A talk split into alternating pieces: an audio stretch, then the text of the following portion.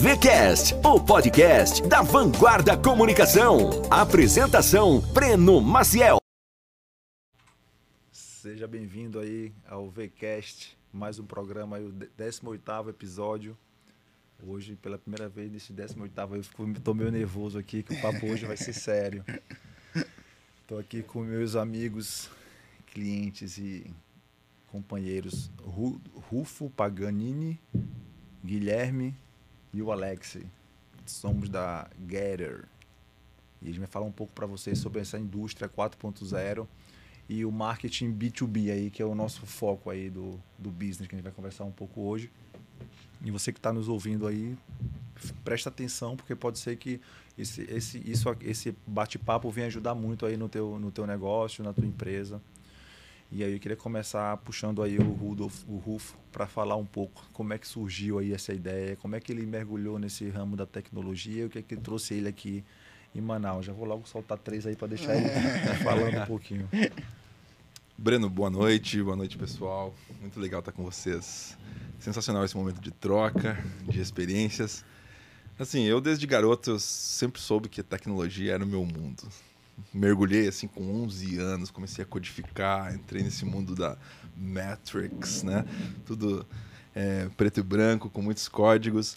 E minha carreira foi toda nessa jornada, né? São mais de 25 anos trabalhando com tecnologia, passei por algumas das maiores empresas do Brasil. E a gente tem empreendido, então, uns 10, 12 anos, é, com vários programas de aceleração, vários, várias jornadas interessantes. E recentemente entramos num programa chamado Tech Start Indústria 4.0. Ele foi financiado por uma grande indústria aqui de Manaus, né, global, na verdade, a TPV. Na reta final desse programa tinha uma imersão presencial de mais ou menos uma semana aqui em Manaus. A gente veio para cá, a princípio era mais uma viagem na jornada, mais um local. Aqui muito legal, mais um ponto no mapa. Meu já era aqui. Não sai mais daqui, já era. Algo aconteceu, Breno. Uma chave virou no coração aqui. Naquela uma semana, naquela janela, houve a decisão. A gente vai estabelecer uma operação aqui. Qual é o nome dela, irmão? Mudar esse plano todo. É a Bela Manaus. Assim, é. Depois disso, a gente comecei já é a me, me chamar né, de cara, no país, né? Poxa, as indústrias aqui elas são incríveis e têm nos recebido de uma forma muito especial. Né? A gente tem conhecido executivos, operadores da indústria, assim, pessoas muito experientes em indústria e tem percebido oportunidades de agregar tecnologia. Assim. A cidade nos abraçou, as indústrias nos abraçaram, a gente tem feito projetos relevantes, estabelecemos uma filial, uma operação, o time aqui está crescendo de uma forma acelerada, sem dúvidas Manaus marcou a história e promete ser aí um dos capítulos mais emocionantes dela. E, e eu tenho muitas perguntas aqui. É, quando, quando, o papo começa a rolar, vão surgindo logo várias, várias curiosidades. E uma delas é quando é que vocês, como é que vocês cruzaram as histórias de vocês aí? Você e o Guilherme, depois veio pela sequência o Alex, depois que o Alex já conhecia aí a Vanguarda, mas como é que, como é que conta um pouco dessa, dessa história aí, como é que começou? Conta aí, Guilherme. Deixa contigo essa. Fala, Guilherme, como é que esse, esse... pessoal. Chegou falando português, chegou falando inglês, como é que foi contigo? Rapaz, conheci o Rufo, tava numa academia jogando squash. Chegou uma, uma personagem lá, um cara intenso da tecnologia. A gente acabou virando amigos do esporte, né? E eu já trabalhava na indústria, tinha uma bagagem de indústria, né? Trabalhei muito tempo na automotiva e um pouco também na indústria de tecnologia. E aí conversando, isso foi lá em 2018, né, primeira vez, ele tinha um produto de varejo, não era tão conectado, mas assim, mesmo assim a gente ainda tentei abrir umas portas para ele e tal. E acabou que três anos depois é, eu saí da, da indústria, né, da corporate, do automotivo. E ali jogando, sempre conversando, começamos a trabalhar um pouquinho juntos aí, dar um, tentar criar umas pontes aí para dentro da indústria. Até que veio o convite aí do Rufo para entrar. Já tinha um network já jornada. em Manaus aí da. Isso, não, isso ainda foi lá em Curitiba, lá na região de Curitiba, com um network em Manaus, que é a Yamaha, né? Hoje é, uma indústria de duas rodas está bem conectada aqui, né? Uhum. Então a gente nem estava prevendo vir para Manaus, mas aí com toda essa história que o Rufo comentou da Techstart, a gente acabou vindo e a gente já tinha esse namoro com a indústria de duas rodas aqui. E isso só potencializou um pouco mais né, essa relação. E o interessante é que depois daí entrei nesse mundo da startup, né, nessa loucura que é essa jornada da startup, né, onde você tem que fazer o cafezinho e, e gerir todo o time, né, fazer tudo acontecer. É, e aí abraçamos a causa, né, Rufo? Viemos com tudo, vamos all in, uma aposta bem firme e bem forte, acreditando muito nesse mercado de Manaus. E aí, de novo, no squash, aconteceu a gente conhecer um cara, o Alex. Rapaz, esse squash tá bem movimentado. Acho que eu vou parar. Eu vou, de, eu vou subir um pouquinho. Eu fico só na musculação, aí depois eu vou ali na cantina que é do ladinho, aí eu vejo um. Pá, pá, pá. É. Eu já joguei ali, mas é tô meio parado. Foi engraçado isso, porque a gente estava acabando de sair da pandemia, né? A academia estava retomando. E a galera do squash mesmo que jogava aqui em Manaus estava bem desunida e aí foi bem isso. Eu cheguei na academia, escutei aquele barulhinho, eu falei, cara, tem alguém lá jogando. cheguei lá aí, rapaziada, deixa eu bater uma bolinha aí também. Rufo competitivo no, no, no nível hard, querendo arrancar minha cabeça no jogo. Mas gerou um, um, relacionamento incrível que logo depois ele fez parecido com o Guilherme. Me pegou, ah, vamos embora ali conversar com, com mais agências ali, que eu estou pensando em fazer um marketing e tudo mais. E no final dessa conversa a gente parou para tomar uma, não foi? Aí o Rufão veio, Alex, eu quero que você componha o nosso time. É, o Rudolf, e... o cara é o Red Hunters aí do negócio. Totalmente, é. totalmente. O cara extremamente visionário.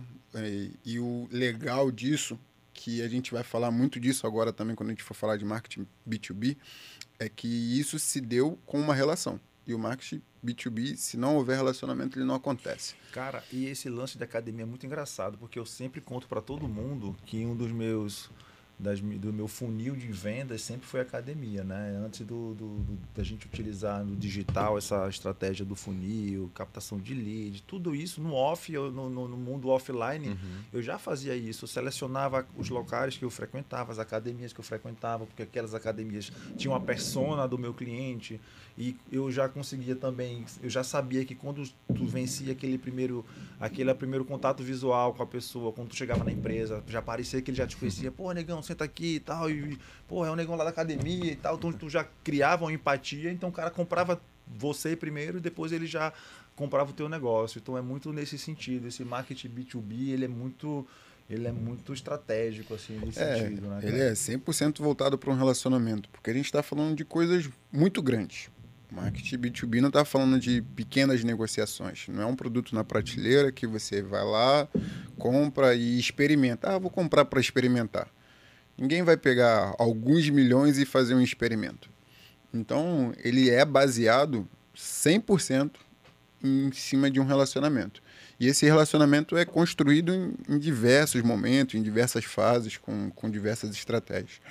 E a gente vai abordando isso aqui dentro da nossa conversa e vamos, vamos mergulhar nisso a fundo. O, o Rudolf, e na hora de, de desenvolver o produto, o que você queria fazer, como é que você chegou na, nesse problema da indústria que poderia resolver com essa tua solução? Uhum. Porque muita gente escolhe algum, alguma startup, alguma coisa que tu tenha uso, é, muitos usuários, assim, uhum. que tenha muita gente utilizando e tudo. E o teu produto ele é muito específico para a indústria, indústria X, Y, Z, que já cada vez mais nichado aquele negócio. Uhum. Como é que surgiu essa ideia do teu modelo de negócio, irmão? Essa é uma excelente pergunta, Breno.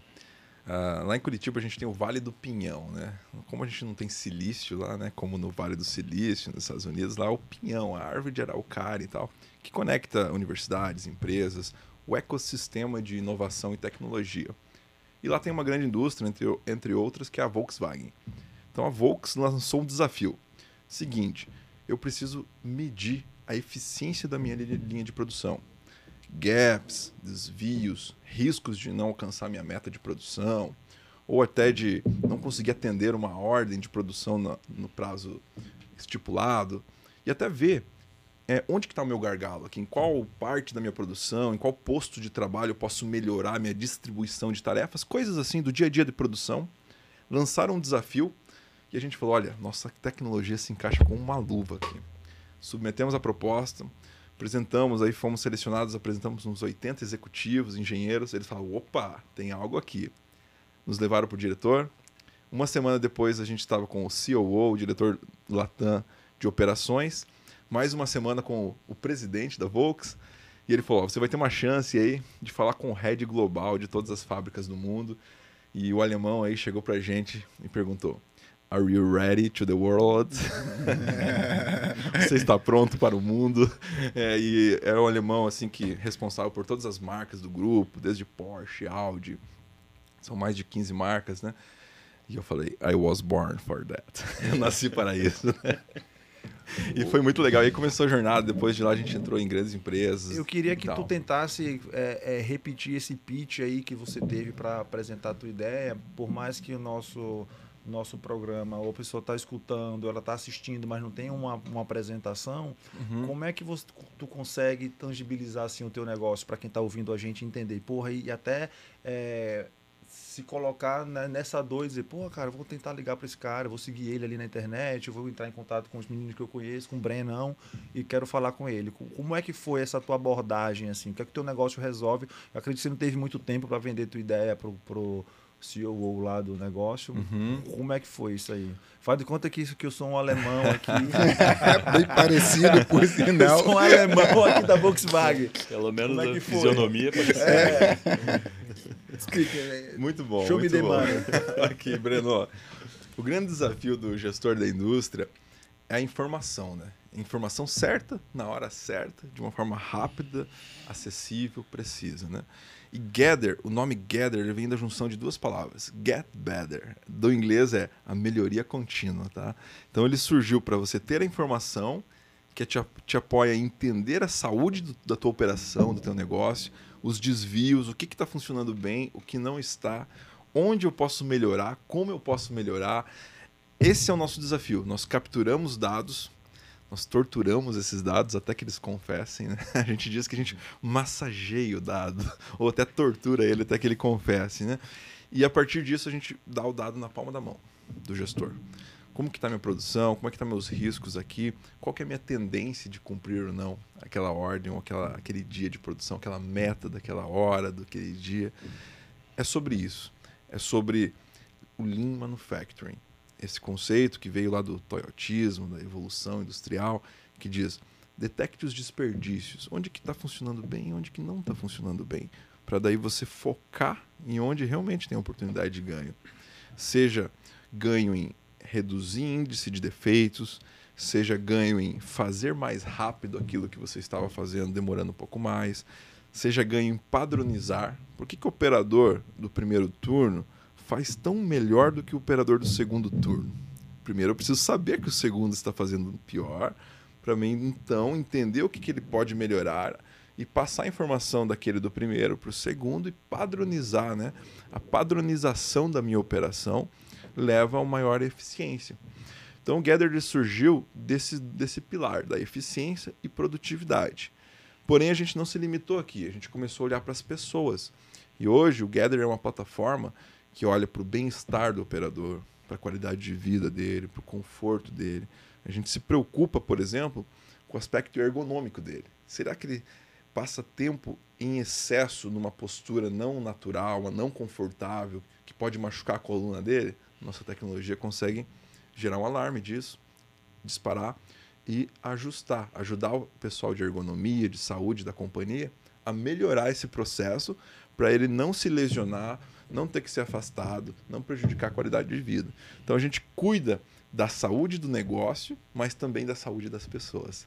Essa é a nossa, nossa o plataforma. Que é muito importante a gente ressaltar, porque há, há um certo medo da tecnologia ainda, que ela venha para poder mudar a mão de obra, roubar a mão de obra humana. E a gente não. A gente quer, muito pelo contrário, a gente quer potencializar os humanos da indústria. E se preocupar com a saúde deles é uma forma de demonstrar isso. E vindo de uma tecnologia, tornando o RH, que é um, um, uma, uma, uma, área totalmente focado às pessoas da indústria, tornando ele com um potencial mais forte de decisão e de melhoria para os seus colaboradores, que é um, um, uma forma da gente agregar um valor na nossa marca gigante e tornar isso bem, bem visível a todos. O Guilherme, e a gente sabe que Manaus tem muitas indústrias, né? Não sei quanto, tem mais de 400 indústrias Mais hoje. de 600, 600, atualmente. 600. é. Eu cheguei perto, vamos lá. Hum, Bom, bom palpite. Mais de 400, é, mais de 600. Agora a gente sabe a dificuldade quando a gente quer chegar num- numa, numa, numa decisão que a maioria está tudo em São Paulo. Ou não, hoje mudou um pouco esse retrato. Você consegue hoje chegar com as pessoas que estão em Manaus, apresentar a tua, tua solução e tomar uma decisão, assim, aqui tudo acontecendo aqui, ou precisa vocês estarem lá em São Paulo e nos outros eixos aí para poder tomar essa decisão? Porque quando você fala que sabe, você tem uma empresa de tecnologia, montou aqui, tem tá fomentando na cidade, imposto, tá bacana, mas se o teu negócio for fechado fora, como é que fica essa, essa logística assim? Quais são os pontos de vantagem e desvantagem de estar aqui em Manaus? É um ponto interessante, né? A gente aproveita até acabar que o Covid jogou a favor aí da digitalização da indústria, né? Então, eh, a gente estava numa base em Curitiba, na matriz em Curitiba. A gente tinha esse costume de visitar o cliente e tal. Com o Covid gerou um pouco de dificuldade nisso, mas ao mesmo tempo potencializou e abriu muita porta para o mundo digital, onde as pessoas conseguem se conectar eh, sem, sem barreiras geográficas praticamente, né? Então a gente até tem hoje até projetos internacionais, né? Então é, isso traz essa flexibilidade, né? Então a gente começou em Curitiba a fazer isso através dos programas de inovação, é, dos parceiros, né? Vários parceiros que a gente tem de negócios vão se criando pontes, vão se fazendo é, reuniões, videoconferências, através das videoconferências, ferramentas digitais, a gente apresenta, né, faz todo esse pitch, mas muito bem ilustrado, né, é, de como a gente pode auxiliar na linha de produção, né, olhando sempre para a jornada do operador e para a jornada da produção também, né, e, e trouxe essa flexibilidade. E um ano e meio depois, né, a gente chegou em Manaus, mas já está com uma cultura sem barreiras, né? Não precisa tanto a visita do pessoal do frente a frente ali, pelo menos nos primeiros momentos, né? A gente gosta de ter isso, né? De fazer essa visita à planta, de entender muito bem a dor do cliente, o que, que ele está precisando, o que, que ele está buscando. A gente tem algumas soluções é, bem customizadas aí para atender diferentes cenários. E isso vem com muita conversa, né? Na época é, de distanciamento geográfico, vem através de vídeos, evidências, fotografias, conversas e mais conversas. E quando possível a gente faz a visita presencial e vai entender ali no, no dia a dia mesmo, né? Da indústria o que está acontecendo lá, buscar aí as dores, tentar entender o cenário, é, tentar entender aonde que o cliente está precisando de informação, que tipo de informação. E a gente volta para casa, quebra cabeça, é, trabalha quatro mãos, né? Nós dentro de casa, também junto com o cliente, para buscar uma solução. Onde que vai ser legal a gente aplicar a tecnologia. E é, às vezes é um desafio, mas é sempre um bom desafio, né? Sempre tem um aprendizado, a gente está cada vez mais maduro na indústria, né? Um exemplo é que a gente começou na automotiva e aqui em Manaus o nosso principal projeto hoje ele é da eletroeletrônica, né?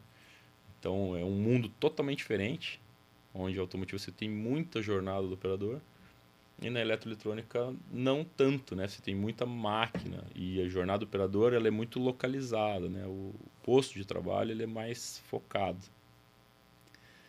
Então a gente vai aí sendo versátil, né? criando um jogo de cintura e, e, tentando estabelecer um produto replicável, mas sempre pensando na entrega e no que o, no que o cliente está precisando. Né? O conceito de startup, de empresa de tecnologia, a grande vantagem é de você escalar um negócio, né? ou seja, você cresce Isso. e não precisa aumentar a tua estrutura proporcional ao crescimento daquela tua, daquela tua empresa, da tua plataforma. Uhum o de vocês faz sentido também isso? Ou, ou também quando você vai crescendo muitas empresas tu precisa aumentar também muita gente? Porque vocês acabam oferecendo o serviço não só uma plataforma SaaS ali para o cara treina ali e ele começa a usar. Vocês vocês continuam prestando esses serviços para o cliente? Qual é o LTV do cliente usando a tua plataforma? É eterno ou tem um período X e Y Ótimo, ótimo ponto, Breno. A gente tem os dois pilares, tá? A gente tem produtos assim de prateleira, que são produtos que você tem um processo de, de setup dele, passou a funcionar, e aí ele cresce dentro do cliente em mais pontos de monitoração, mais pontos de coleta de dados. Né? Por exemplo, mais câmeras, né? para me analisar uma ergonomia, são câmeras aí do circuito de câmeras do espaço, para mim ver se, se seu operador está produtivo, a quantidade de produção, se a linha parou, tudo isso a gente faz por câmeras. Né? Então, mais câmeras é o mesmo produto ativo em mais câmeras, com mais licenças, crescendo a assinatura desse cliente com um produto padrão e replicável e escalável mas também tem a customização. A gente vê que é, os clientes, cada um deles tem as suas particularidades e a gente se coloca como um parceiro ali para olhar para a estrutura do cliente, fazer um raio-x, como que os dados podem empoderar a estrutura de decisão daquele cliente. Podem, como que a informação pode conectar melhor duas áreas, ajudar ela a tomar decisão, apoiar ela reduzir custos, apoiar, ampliar a margem. Então, esse é o nosso desafio, é realmente olhar para cada estrutura. Então, nós temos essas duas, duas estruturas internas, um time de produto replicável e um time de customização de software. Estamos super abertos aí, temos atuado nessas, nesses dois modelos. Tá? Entendi. E aí, falando um pouco mais de marketing, Alex, vocês estão começando a trabalhar também em alguma ferramenta de outbound também? Ou, ou, como é que são as, as estratégias de vocês de aquisição de clientes? Quais canais hoje vocês estão utilizando para poder chegar nessa persona aí do, do cliente de vocês? Então, é, a gente elaborou um planejamento estratégico é, trazendo um pouco do conceito de startup, de ser, de ser um ambiente legal, que tem, que tem essa filosofia, né, de ser um ambiente confortável e descontraído, eu não posso utilizar das redes sociais sem pegar a essência da rede social. Eu costumo falar muito sobre isso.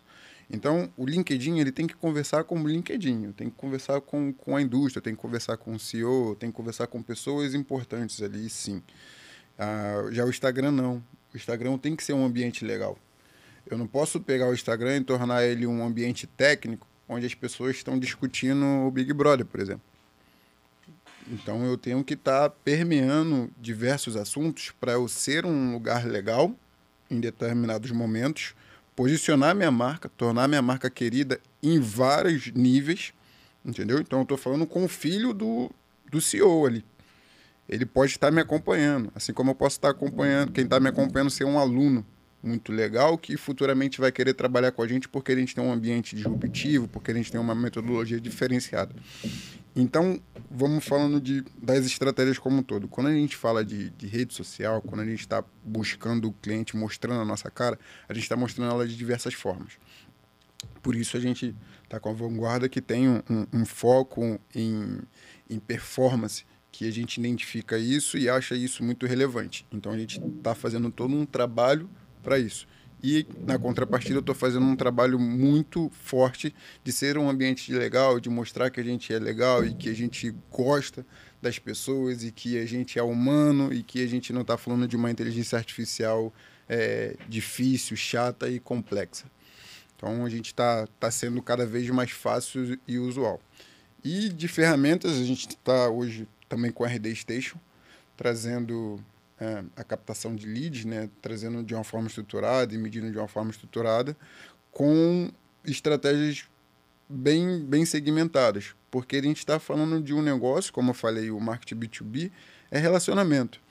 Então, por mais que caiam bastante clientes ali na base, eu preciso estabelecer um relacionamento significativo para aquele cara confiar na gente e aportar uma verba significativa para a gente entregar um projeto de qualidade para ele. Então, é um marketing. O marketing B2B, é, ele, ele não tem exemplo melhor do que um relacionamento. Não tem exemplo melhor do que um casamento. Você não vai botar aliança no dedo de uma mulher sem ter 100% de confiança, né? Ainda mais que hoje em dia um divórcio custa caro. Né? Você monta seu negócio e um divórcio custa muito caro hoje em dia. Então você não está botando na mão de uma pessoa, de uma empresa, algo pequeno. Pô. Você está botando algo muito grande. Você está botando a sua empresa, você está botando seus colaboradores, você está botando a sua tecnologia, o seu sonho na mão da gente. E a gente precisa estabelecer um relacionamento de confiança bem robusto. A exemplo de como a gente se conectou, que primeiro viramos amigos, primeiro o Gui e Rufo viraram amigos, depois eu virei amigo de ambos e só assim a gente se consolidou e está fazendo essa estrutura da empresa dar certo e robusta, né? De uma forma legal para todos. Vamos fazer um torneio de squash logo, né? Companhia Atlética. Bora, será muito bem-vindo. Patrocínio FIEAN e chama todo mundo Vanguarda. pra, Vamos, vamos que Vanguarda vamos. Gostei. pra jogar, né, cara? Essa ideia do patrocínio FIAN é boa.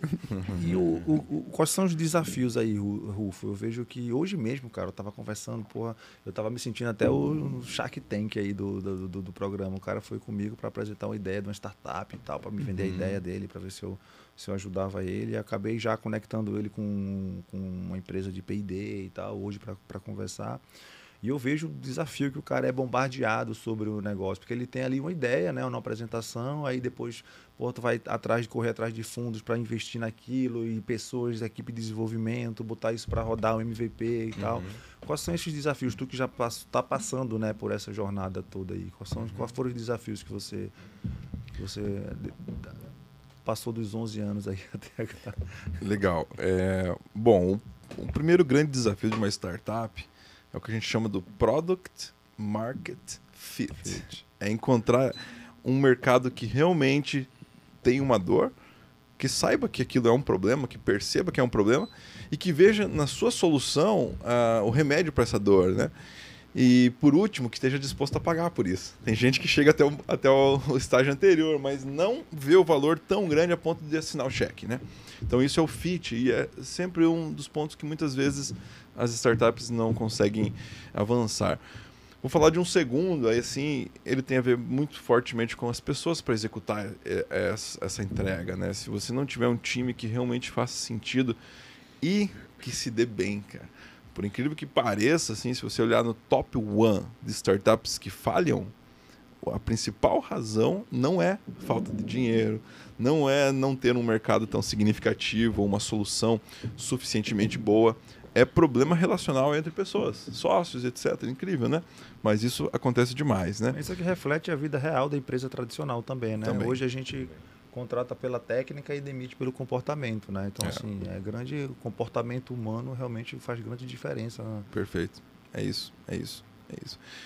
E, e outra coisa que eu acredito muito, assim, é, é fazer junto com o cliente mesmo, é conectar nele, vivenciar aquilo que ele tem de, de situação, é, assumir aqu- aquela dor, aquele problema dele como seu mesmo e, a- e se apaixonar não pela solução, né? Tem gente muito que fornece uma solução fala, ah, meu serviço é incrível, minha plataforma é linda, minha tecnologia é maravilhosa, mas não se debruçou suficientemente no, no que ele quer resolver com aquilo, de modo que não entende suficientemente aquilo. Às vezes o problema, o cenário de aplicação, ele muda com o tempo. E as pessoas ficam presas numa solução anterior, né? Então hoje nós somos apaixonados pelo nosso cliente, pelo que ele quer resolver e não por como a gente resolve. O como pode mudar ao longo do tempo. Hoje a tecnologia A, amanhã pode ser B ou C. Nosso propósito é transformar a indústria, fazê-la funcionar melhor, performar mais, entregar um produto mais relevante, num tempo mais ágil e com qualidade mais interessante, né? Então esse é o desafio. É, o, o, o, o, o, Ruf, mas a gente, a gente vê muitas empresas, muitas startups aí realmente os, torrando dinheiro, jogando fundo assim atrás de, de, de ganhar mercado e às vezes a conta no final ali não bate, né? Mas a visão a longo prazo, o, o, o valor a longo prazo que essa empresa vai ter para a pessoa é, vender, dar o exit, o exit, né? O famoso exit que as pessoas que as pessoas tanto almejam. Uhum. Você vê isso como a, a Getter, como um negócio que tu é apaixonado aquilo, pô, e vê a longo prazo isso, ou tu ou- o teu objetivo daqui a pouco é vender isso para uma tecnologia, para alguma empresa muito gigante aí, e, e- como- é que tu se imagina o futuro, o futuro assim da da, da, da Getter? A gente está criando uma empresa centenária aqui. Pode ser que algum dia ela se incorpore com outros players, ela cresça de tamanho, tenha mais grandes é, participantes dessa operação, mas é, é pensando no longo prazo mesmo, assim, né? É, nós crescemos até então organicamente, né? Hoje a gente está com um time de algumas dezenas de pessoas, sempre contrato a contrato, projeto a projeto e a própria receita nos permite o crescimento. É o famoso bootstrap, né? É um crescimento natural. Mas agora estamos passando por nossa primeira rodada de investimentos, então isso vai acelerar. E uma coisa bem interessante é como a indústria aqui de Manaus. Nosso novo sócio é de Manaus, é uma indústria e tá sendo, vai ser anunciado muito em breve. Manaus está tá de braços abertos mesmo para você. É, tá Ah, acontecendo algo Mas eu fiz interessante. essa pergunta porque tem muito cara que, que realmente entra com esse propósito, né, cara, de, de fazer o negócio é, crescer, crescer e tal, e sair, daqui a pouco montar uma outra coisa. É um cara que. Um, um, um empreendedor serial, né? Um cara que quer empreender e fazer várias coisas de tecnologias e tal. Ou não, tu se prende realmente a essa ideia, é o teu negócio, é o que tu quer é, é, é, se ver a longo prazo fazendo, não tem acordo para te tirar da operação, não, cara, mesmo, mesmo que eu quero estar junto aqui com vocês fazendo isso, mais ou menos nesse sentido, Uhum, entendeu? uhum. É, a gente vive o hoje com toda a intensidade, emoção e vida possível, né? Até porque se não for assim, não dá certo, né, irmão? Não conhecemos na totalidade o amanhã, mas sem dúvidas É, o foco é, e- é isso, cara, é fazer acontecer. Eu sou um empreendedor serial, né? Eu tive uma sequência já de startups, de iniciativas empreendedoras, mas hoje a minha energia está nesse negócio, minha energia está em transformar a indústria e eu acredito que tem que ser assim, né? Tem que colocar o coração no negócio, porque é assim que você faz isso virar algo grande, né? E como é que vocês enxergam a, a indústria daqui a cinco anos, assim? O que tem hoje e daqui a cinco anos? O que é que vocês enxergam que vai estar que vai estar melhor, que vai estar evoluído, que vai, que vai mudar nesse cenário? Uhum. De como é feito hoje as coisas. Pe- Pergunta bem, bem difícil, só rapidinho, né? Porque a gente viu que o mundo mudou em dois anos.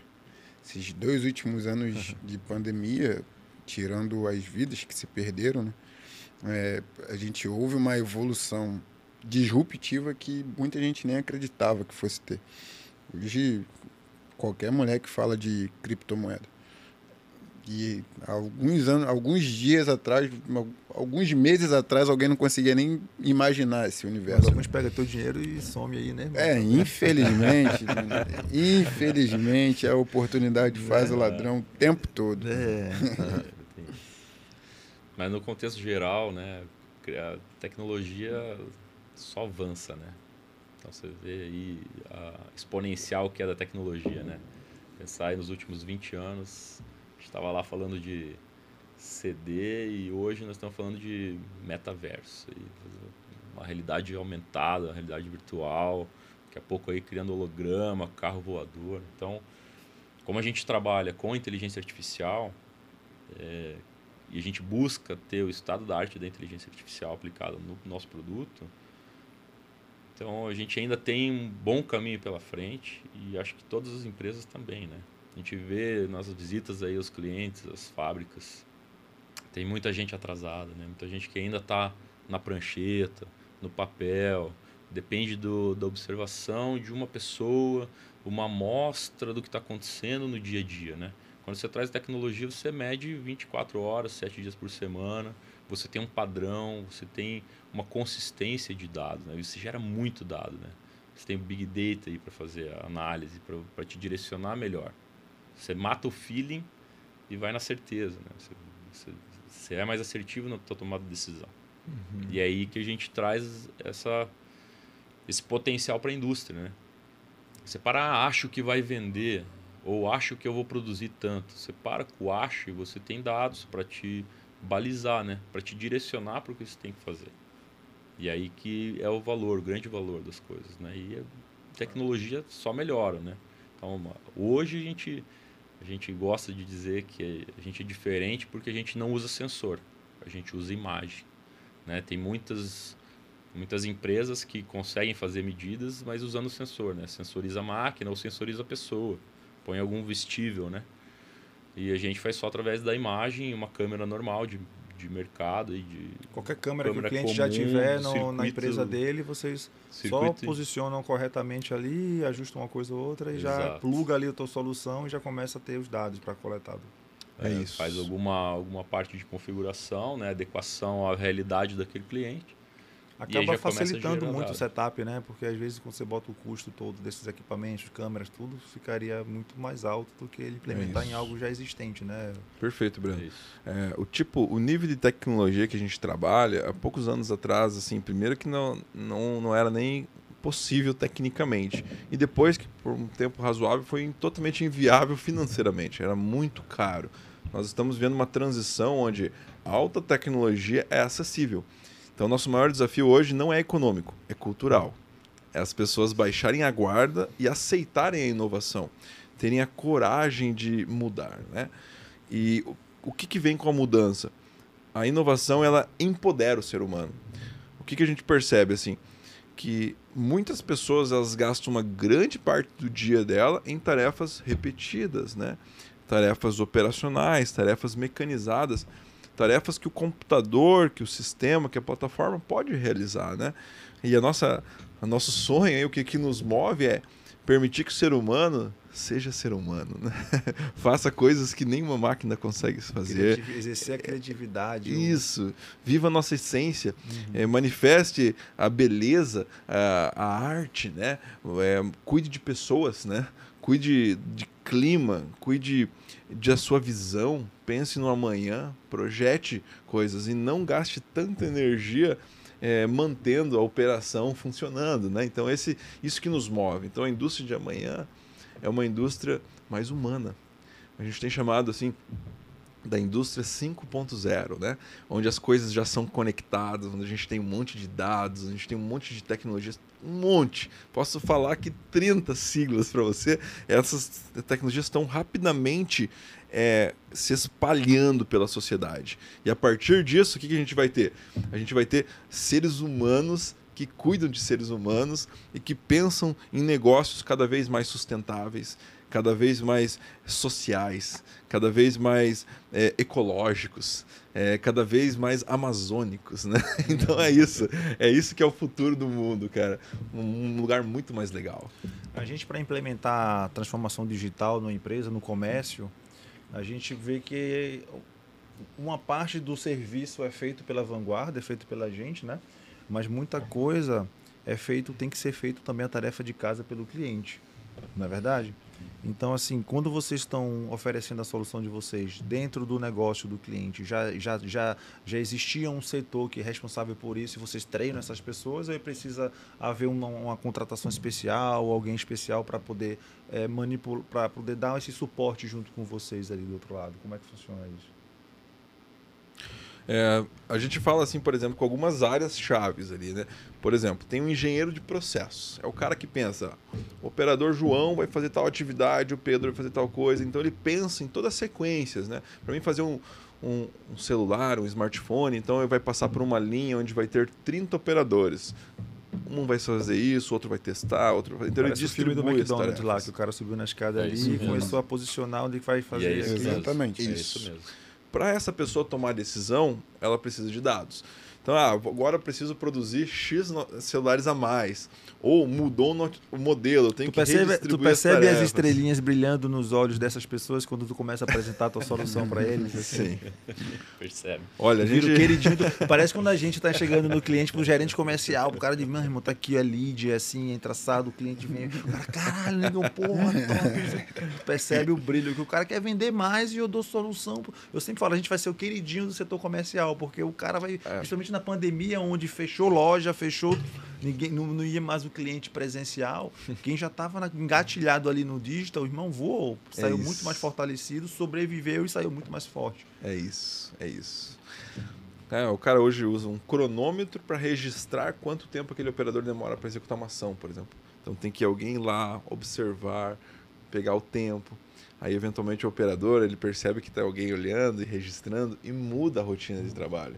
Então aquela tomada de informação não, não é realmente fidedigna, porque ela é, primeiro que ela é de uma amostra de tempo, não é contínua. E depois porque a pessoa sobre observação, ela acaba mudando o seu comportamento. Então a ideia é que ele esteja, esteja por exemplo, em Miami, numa, em um evento internacional, se relacionando e a tecnologia esteja capturando o dado e entregando na mão dele. É um exemplo. Então essa é uma das áreas, mas também tem o um médico da saúde, que hoje ele tem um trabalho de campo enorme para analisar ergonomia.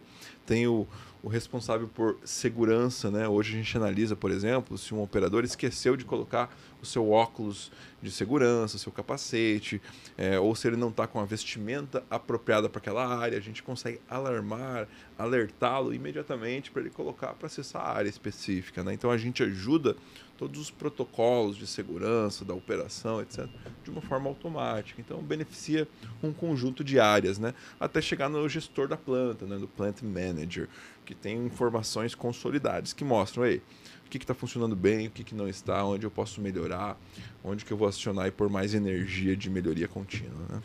Vender uma solução dessa até então inexistente ou muito difícil, né, de, de barreira de entrada assim de concorrência, é, já está começando a cair lead orgânico para vocês, assim, de, de, pessoas que procuram essa dor e lembram de vocês, ou ainda vocês têm que apresentar e o cara, pô, eu tenho essa dor aqui, porque é, o Google ele tá, o Google ele é feito para a pessoa que já sabe o problema que ela tem e ela faz uma pesquisa de palavras-chave para resolver aquele problema dela. Uhum. No caso de vocês é difícil o cara buscar lá e achar o teu produto, né? Ele não, ele não, ele não tem na caixinha dele essa solução uhum. hoje.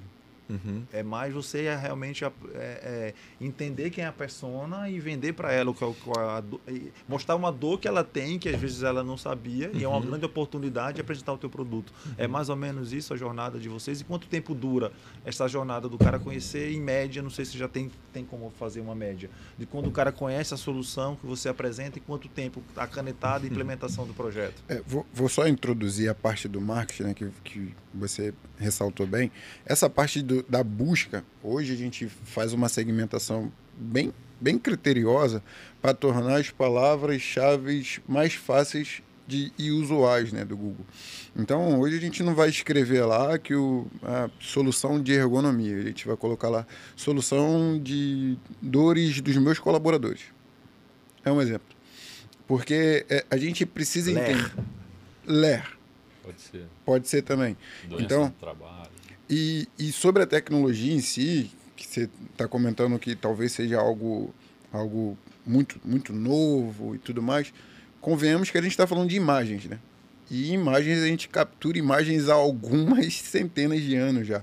Então o que a gente está fazendo é tornar essas imagens em dados, em dados palpáveis e que potencialize o, o decisor de tomar decisões. Então, esse processo da captação, de, de mostrar um pouco da nossa tecnologia, ele é muito mais cultural do que de uma aceitação tecnológica mesmo. É você passar a entender que aquela imagem, aquele copo pode não ser só um copo. Ele se olhar daquele lado ali, de repente ele se torna uma obra de arte porque tem uma figura. E que se você colocar ele do lado de cabeça para baixo, ele se torna um apoio para poder fazer. Então a gente vai, através de imagem, mostrar as possibilidades de um ambiente, de um produto ou de pessoas para tomada da de decisões. brincadeira da palavra-chave que a gente estava brincando aqui, que eu acho que o cara que está ouvindo a gente pode se colocar no lugar, né? Dor, uhum. dor de, do meu colaborador, uhum. lé, aumento de produtividade, são algumas palavras-chave que o cara pode é, tá em busca e achar o teu produto como, como solução. Algumas mais assim que a gente possa Sim, a produzir mais com menos. Mais com menos virou moda durante um bom tempo, né? E eu, eu até sou, sou um pouco agressivo com isso. Eu falo que é você produzir mais com os mesmos, não próprio, mais com menos. O próprio Lean Manufacturing, se a pessoa procurar isso e aparece, aparece vocês colocaram também para aparecer vocês isso, que é bem o conceito do teu, do teu negócio. Uhum. E a questão da jornada que eu, que eu também perguntei assim. Você uhum. que é o cara que mais do comercial é, também, uhum. né? Olha, nosso tempo médio, desde um primeiro contato, que muitas vezes é assim orgânico, tá? Teve casos que as pessoas chegam na gente, seja por indicação de um cliente ou ouviu de nós em algum evento ou algo assim. É, e também programas de inovação aberta. Então hoje tem indústrias que falam, olha, eu tenho esse problema e gostaria de resolvê-lo. Alguém pode me ajudar? Hum. Então a gente tem um cliente, por exemplo, Axo Nobel. Eles têm mais de 120 fábricas no mundo lançaram um desafio, mais de 100 startups mandaram suas Coral, propostas né? de solução. Exatamente. Eles têm mais de 40 marcas, né? São é, líderes globais de tintas, né? Tudo que é tipo de tinta. Nós é, fomos selecionados entre mais de 100 startups. Hoje tem o WhatsApp do presidente, que ficamos bem relacionados lá na, na, nessa companhia. E foi um período mais longo. Então, é uma empresa que chegou a um ano de relacionamento, porque é uma corporação global. A gente falou com os líderes mundiais aí dela, né? Tem empresas que a gente chegou a fechar o negócio em um mês ou dois. Então, um, uma média aí é de 90 dias, tá? E nossos clientes tendem a ficar conosco, assim, a gente tem uma continuidade, né? Alguns projetos são pontuais, com começo, meio e fim, mas a maioria é, a gente entrega um valor relevante e continua a relação, né? Geralmente nesse nosso pro processo de venda, nós fazemos inclusive estudos de payback, né? Com o investimento X, o retorno em tantos meses ocorre com Y% a mais. O né? LTV, assim, é eterno? Não tem. é, Pode falar em 24 meses, 36? hum, Como existe a maior parte dos clientes que entraram estão ativos ainda, a gente não tem uma média tão consolidadas aí, mas é acima de, de 12 meses. Vai. Acima de 12 é É. muito bom, né? É, muito bom. Bacana. E sobre o marketing aí, cara, o que é que tu espera aí? Esse, quais são as metas que vocês estabeleceram para esse ano de 2022, assim? Estamos no segundo mês do ano, tá propenso a bater essa meta de vendas?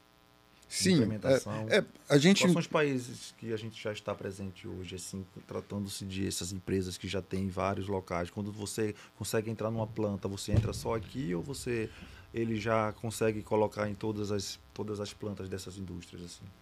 É, vamos, pe- pela parte de marketing. Hoje, como eu falei, a gente está com um planejamento bem robusto e que a gente está muito confiante. Ele já está gerando resultados, inclusive uma breve brincadeira que o relógio já está apitando aqui alguns leads que estão vindo via, via Instagram e a nossa segmentação, essa parceria que a gente está fazendo com, com a Vanguarda. Mas é, a, a estratégia em cima de vendas em si, a gente está gente está a gente vou, vou abrir aqui um pouquinho. A gente está bem próximo de bater a nossa meta do ano, porque a gente está bem próximo de, de ser aceitado de uma forma mais disruptiva dentro da indústria, principalmente aqui em Manaus. A gente está com uma cara muito positiva, a gente está sendo muito bem visto e muito bem quisto aonde a gente está. E está sendo é, acessado de diversas formas. Então, vamos te dizer, eu posso te dizer hoje que o que a gente tem em termos de prospecção ativa é, faz a gente bater a meta. Mas a gente já entendeu que a gente quer triplicar essa meta. a gente já brincou com isso internamente. Aqui, né? É, Dobra a né? gente Você já- dobra a meta. Não tem meta, mas se chegar na meta, a meta. Exatamente, exatamente. Como a gente se trata de startup, startup existe uma aceleração natural, né? Tá na veia da gente ser acelerado e, e isso traz esse, esse ganho, né? A gente percebeu que é, o que a gente prospectou no ano anterior está trazendo um resultado muito significativo e muito rápido em termos de retorno de relacionamento. Então a gente está em fase já de, de botar a aliança no dedo. No B2B a, negócio, a indicação é muito forte, né? 100%. A 200%. indicação, ela é muito forte. Eu, tudo que vocês fazem, que eu faço para meus clientes, eu faço para a vanguarda. Pô, isso aqui é uma geração de conteúdo. Eu faço material rico, eu faço inbound, eu faço e-mail marketing, eu faço é, é, Instagram, tudo. Tem até aquele ditado que fala que 50% do que eu gasto com publicidade vai pro lixo. Eu só não sei quais são, qual, qual, quais são os 50%, né? Então a gente acaba fazendo tudo realmente para poder. É indicação, é lead, é eventos, patrocínio de eventos. Tem algum evento do segmento que, que, que assim, já está no planejamento de vocês esse ano e tomara que volte os eventos presenciais assim, grandes, né? Não sei se.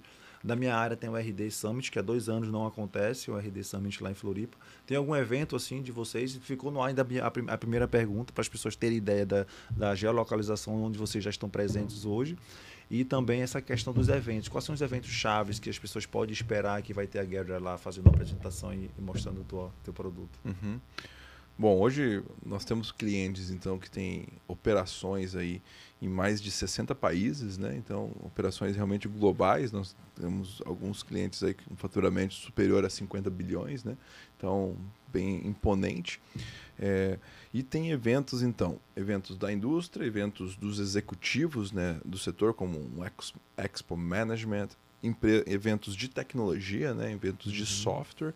E nós queremos trazer aí para Manaus aí um evento trimestral aí que deve dar uma agitada no ecossistema de Manaus. Assim. Queremos conectar realmente é, profissionais da indústria, do poder público, da academia, e fazer assim uma mistura boa aí. cara, evento ano passado, a gente fez em outubro, né? Eu fui patrocinador master de um evento de, de gestão e eu tive Uhum. uma bela surpresa assim, no feedback, no retorno que a gente teve de, de, de ROI, mesmo, retorno por investimento do, do, do que a gente fez desse evento. E Sensacional. tu tá cara a cara com a persona ideal, com o teu cliente ali, a ponto de contato, mostrando o teu produto, tendo tempo realmente para ele te conhecer de verdade ali, acelera muito isso. O resultado é muito, é muito satisfatório assim dessa parte do evento. Eu realmente fiquei Fiquei muito encantado. Aí também estou com outros projetos esse ano já de fazer alguns, inclusive segmentados para médicos, para gestores, para outras áreas também. Então, Sensacional. beleza. Vocês querem falar mais alguma coisa aí para a gente finalizar aí o nosso podcast? Uma hora passa muito rápido. A gente vê É, primeiro a gente tem que, tem que agradecer né, essa porta aqui para a gente estar tá, nos expondo e demonstrando um pouco do que é a nossa tecnologia. A gente é, é importante que a gente torne isso mais usual, é o mais simples para todos, né? É, é o meu é o meu, meu meu calcanhar de Aquiles ali que eu tenho que ficar o tempo todo, tá, gente? Vamos traduzir isso daqui pro, pro, pro usual, para a galera do dia a dia. Se deixar o Rufo, o o Rufo falando aí. O Rufo vai só- puxar uns alemãos vai aí. puxar uns né, negócios aí que ninguém vai entender. Vai ficar, porra, o podcast do Negão agora é bilíngue, mano. Não, e é- eu, eu, eu gosto, abrindo um parêntese rápido, eu gosto muito disso, de fazer essa, essa tradução. Ele traz uma parada muito técnica, exponencial, igual ontem a gente estava no bate-papo, né? O- Parece aquele negão que tu pega o negócio e faz assim. Isso, exatamente. Ó, Vou te dar um exemplo. O Rufo falou uma, uma termologia gigantesca ontem. Eu falei, tá, é a funcionária do RH que você tá falando a ele. Não, eu queria um pouco mais. Eu falei, tá, mas é o RH? É uma pessoa para contratar? É, é isso aí, é o RH. Então, tá aqui. Cara tá tão viajado assim. então- Então, basicamente isso, cara. Agradecer aí e deixar bem claro que a parceria é, Guerra e Vanguarda está sendo bem produtiva. O time lá abraçou a gente bem legal, é um carinho bem legal que estão tendo. Aceitaram o desafio, que acredito que tenha sido. Está sendo um desafio para eles, né? Entender isso. e aí eu fico é- traduzindo pra para eles gente, também. Uma startup assim desse, desse potencial aqui em Manaus e com a vanguarda, pode ter certeza que é uma honra para a gente, é um aprendizado. A gente foi bem humilde para falar para vocês no início, né, no nosso desafio, que a gente sabe muito bem fazer a parte técnica, né? Só que quem dera se fosse receita de bolo, que o que funcionasse para um funcionasse para outro. Cada negócio tem suas especificidades e, e- e é muito interessante a gente estar trabalhando junto com isso e vocês terem essa paciência de ensinar também. E você, como sendo um cara de marketing, eu sempre falo que a persona ideal da vanguarda é aquele cliente que tem o marketing. Agora, o marketing realmente inteligente, que venha para ajudar. E aí o que acontece? Facilita muito, porque a operação, os caras ali estão pensando em gestão, eh, na produção, inteligência artificial, tudo não. Tu tá pensando em marketing, como pegar aquilo ali e, e, e o product market fit, né? E ver o que realmente o mercado vai poder eh, ser beneficiado com as ideias dele. Pega os, os malucão aí do, do- das ideias e tal do produto e tu coloca aquilo comercialmente e acha o cliente que vai comprar aquela ideia. Eu acho que é, que é, que é muito importante isso aí, cara. Exatamente. Um parêntese também para ajudar acelerar, acho que ah, o comércio como um todo. Gente, forcem o marketing, contratem o marketing. É, é, um, é uma parte estratégica que vocês precisam ter que, que vai fazer uma diferença muito significativa para você traduzir aquilo que você quer para o seu cliente. E às vezes seu produto tem um, um potencial gigantesco, mas você não consegue explicar bem o, esse seu potencial e não consegue passar isso bem. E muitas Então- vezes a dor que eu sinto é essa: o cliente a- contrata uma agência e às vezes acha que está contratando marketing, né? E não é, cara. A gente é uma empresa terceirizada, um prestador de serviço, que quando um bom briefing é elaborado por um bom marketing, a gente consegue entregar um resultado final positivo e, e- e um resultado final para o cliente. Então não adianta o cara querer que a gente que, que a gente durante 30 dias que pense no projeto dele naquele momento, comparar com o cara que acorda de manhã pensando em Getter, vai dormir pensando em Getter, na parte de marketing vem com a gente com a solução e olha o, o, o, o norteia o projeto para onde ele está caminhando. Eu acho que o grande sucesso é isso, essa colaboração, né? Hoje não existe mais o cara contratar uma agência, vai e faz e me entrega. É, vem, vamos fazer juntos e vamos chegar no resultado, Perfeito. no resultado final. Hoje eu, o- é mais ou menos nesse sentido aí. Então, muito obrigado a vocês, Guilhermezão aí. É como a gente faz, né? Como você faz com a gente, de chegar, entender o que, que a gente faz e buscar a melhor forma de comunicar isso para os nossos clientes, né? É o que a gente faz também com os nossos clientes. Né? A gente vai até lá, entende a dor deles e constrói uma solução Personalizado. que seja interessante para todo mundo, né? Que a gente consiga colaborar, fazer isso junto, construir isso junto. E Manaus, assim, uma terra super fértil, né? A gente chegou aqui, é, entusiasmado, sangue no olho para trabalhar, para fazer acontecer. Fizemos boas conexões aqui, fizemos boas conexões, inclusive até com a, com a Centep, com a prefeitura aqui também. Abrimos algumas portas no varejo, né? hoje ainda um pouco mais focados aí na indústria, pelo fato de ter contrato fechado já, né? E ter investidores da indústria. Mas a gente tem produtos aí no futuro, né, Rufão, que a gente quer. Já pincelamos, quer... até algum cliente nosso aí. Não sei se tu participou é, no, na, na junto, apresentação né? aí. Então, a gente a gente está ainda com, com esse desejo de atuar também no varejo. É, e estamos aqui para ficar, né, Rufo? É. Se a gente não, se não ficar nós, a gente deixa os nossos, os nossos representantes muito firmes aqui nessa terra fértil. Esse é carioca aí veio para ficar também, né? Irmão? É, tô aqui já há 12 anos, já sou hora, já, já sou manaoca já. E a gente que vem de cidades maiores, por Recife, no meu colégio, todo dia, durante o ano, eu cruzava com um cara que eu nunca, com uma, com uma pessoa que eu nunca vi na vida, assim, no, uhum. no, dentro da escola, coisas muito gigantes. E aqui Manaus te dá a possibilidade de tu criar um network assim mais, mais, mais fácil, né, cara? Tu, uhum. tu encontra as pessoas na academia, correndo ali na Ponta Negra, no, no, no, é, no é, na, na, cidade de São Paulo, tudo é muito mais difícil tu criar essas conexões assim como, como Manaus. Tu consegue network é tudo, né, cara? Acho que na parte comercial, 50% é, é, é, é relação comercial, 50% é network, cara. Tu pode ter uma. Se tu, o cara gostar da tua ideia e tu tem um preço competitivo e bom, cara, acabou. E o grande Rufo aí, obrigado, irmão. Você é um cara diferenciado. Eu que agradeço, Breno. Somando 11 com 25, só dá 20, 36, irmão. Ainda mais novo que esse, moleque. Pô, 25 anos e ah, tal. É novinho, né? é, novinho ainda, cara. Não parece, mas é mais novo né? que eu, né? Não é? é. Muito bom. Botou sem parte não parece. Também te amo, né? Também te amo. Negócio de startup dá estresse também, né, irmão? Porra. Cai, cai os cabelos, dá pra ver. O meu eu raspei logo pra, pra evitar que alguém... Pra não ficar igual o meu, é, né? Só... A gente se diverte na jornada, né? É, se cara. você, como diz o chinês, né? Você trabalha no que gosta e você não trabalhará nenhum dia da sua vida, assim. É, conectar pessoas que amam o que fazem, apoiar esses jovens no mundo da tecnologia a descobrirem o seu talento e criar uma jornada de desenvolvimento, juntar um monte de gente que acredita num propósito, num sonho para criar algo grande conectar esse, esse algo com os desejos, com os desafios da sociedade, é algo que me move. Assim, eu tenho esse propósito de, de, de, juntos aqui a gente deixar uma assinatura no universo, de passar a ser diferente aquilo que funcionava por décadas, eventualmente, de um jeito. Né? Eu acho que a gente vive um tempo onde não existem limites. Todas as ferramentas, os recursos, os acessos, as capacidades para se transformar organizações, histórias de pessoas, transformar a sociedade estão disponíveis. A mesa está posta. É nós que decidimos o que faremos com ela. É, o Sérgio Cortella, um dia desse eu estava escutando ele bastante aí, ele estava falando, se você morresse, que falta você faria? Isso. E aí isso é muito profundo, né, cara? Que a gente se pega assim, às vezes pensando na gente, pô, meu ganhar dinheiro, fazer não sei o que para mim e tal, mas depois tu pensa, pô, mas se eu morrer, que falta eu vou fazer para quem? Qual, qual, qual, vai ser o vácuo que eu vou deixar? Qual vai ser o legado que eu vou deixar? Eu acho que isso aí é, é muito, muito importante para a gente aplicar no, na nossa vida, no que a gente faz, no meu negócio e no negócio de vocês. Assim, eu sempre acho que a vanguarda ela fomenta o mercado, gera emprego. A gente já conseguiu é, mudar o rumo de muitas empresas que estavam afundando e através do marketing a gente deu um novo gás para a empresa, uma nova vida e longevidade.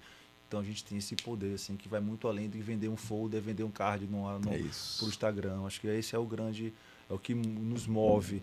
Acho que o médico quando ele pega um doente cura e vê o cara daqui a pouco bem correndo é uma sensação com devidas proporções mais ou menos que a gente sente quando você implementa a tua ideia numa indústria e tu vê o cara otimizando a produtividade, os funcionários melhorando a qualidade de vida, é mais do que um contrato que o cara assinou ali e tu vai dormir tranquilo por conta de um contrato, irmão, até porque isso aí o, a gente fica feliz, eu não sei se você, mas eu só fico feliz com um contrato novo durante cinco minutos, depois já estou preocupado em realizar um bom serviço e fazer aquilo que eu que eu gosto e não perder mais esse cliente, porque Isso. você ganhar e perder, ganhar e perder, não tem empresa que sobreviva dessa forma. Então a gente tem que sempre conquistar, respirar, comemorar, mas já suar e começar a trabalhar para que aquele que aquele contrato, aquele mero, aquele mero papel ali, porque você não pode segurar um cliente por conta de uma, uma assinatura no papel. Você tem que segurar pelo, pelo, pelo um serviço, uma prestação de serviço de qualidade para que ele consiga é, é, sempre estar tá renovando uma, né? uma, realização e renovando contigo. Eu sempre falo pro meu cliente, ó, cara, formalização aí, desculpa para ti, porque a cláusula que tá gritando aí, 30 dias de aviso, irmão. Então, a cada 30 uhum. dias, se eu te entregar o melhor, só é mandar um e-mail para mim, a gente desfaz o contrato. O uhum. de vocês é assim também. Então, é puramente, cara, só para a gente ter um documento ali formal. Porque o que vai fazer a gente ter um LTV aí forte e duradouro é a prestação de serviço aí que a gente está oferecendo para vocês. Então, muito obrigado aí. Vamos seguir Gather nas redes sociais, digita aí arroba aí pra galera. Gather.ir. Aí, galera, aí. Era.ai. Sigam, eu vou mandar esse link hoje já já, né, Rodrigão? Já, posso chamar de Japa, irmão? Não sei porquê, né? Gostei do Japa. Já, já, eu vou mandar esse link já no meu networking da galera do, do Distrito Industrial, o pessoal que gosta, faça a mesma coisa, porque eu acho que é, é, nesse momento assim que as pessoas podem estar é, tá tranquilo e ouvir o, o, o Rufo sem ter uma reunião formal assim agendada contigo. O cara consegue ali uma hora tentar entender, se colocar nessa dor e fechar negócio. E depois eu quero feedback de vocês do que das coisas boas que isso aqui pode proporcionar para vocês, que é isso que é, é o, o, o propósito do VCast, é mostrar para para usar para o mundo, né? Que aqui a gente tem gente pensante que faz acontecer também e está movendo a economia aqui nessa Amazônia. Muito obrigado, galera. E aí, fique com Deus aí, pessoal. Valeu! VCast, o podcast da Vanguarda Comunicação. Apresentação: Breno Maciel.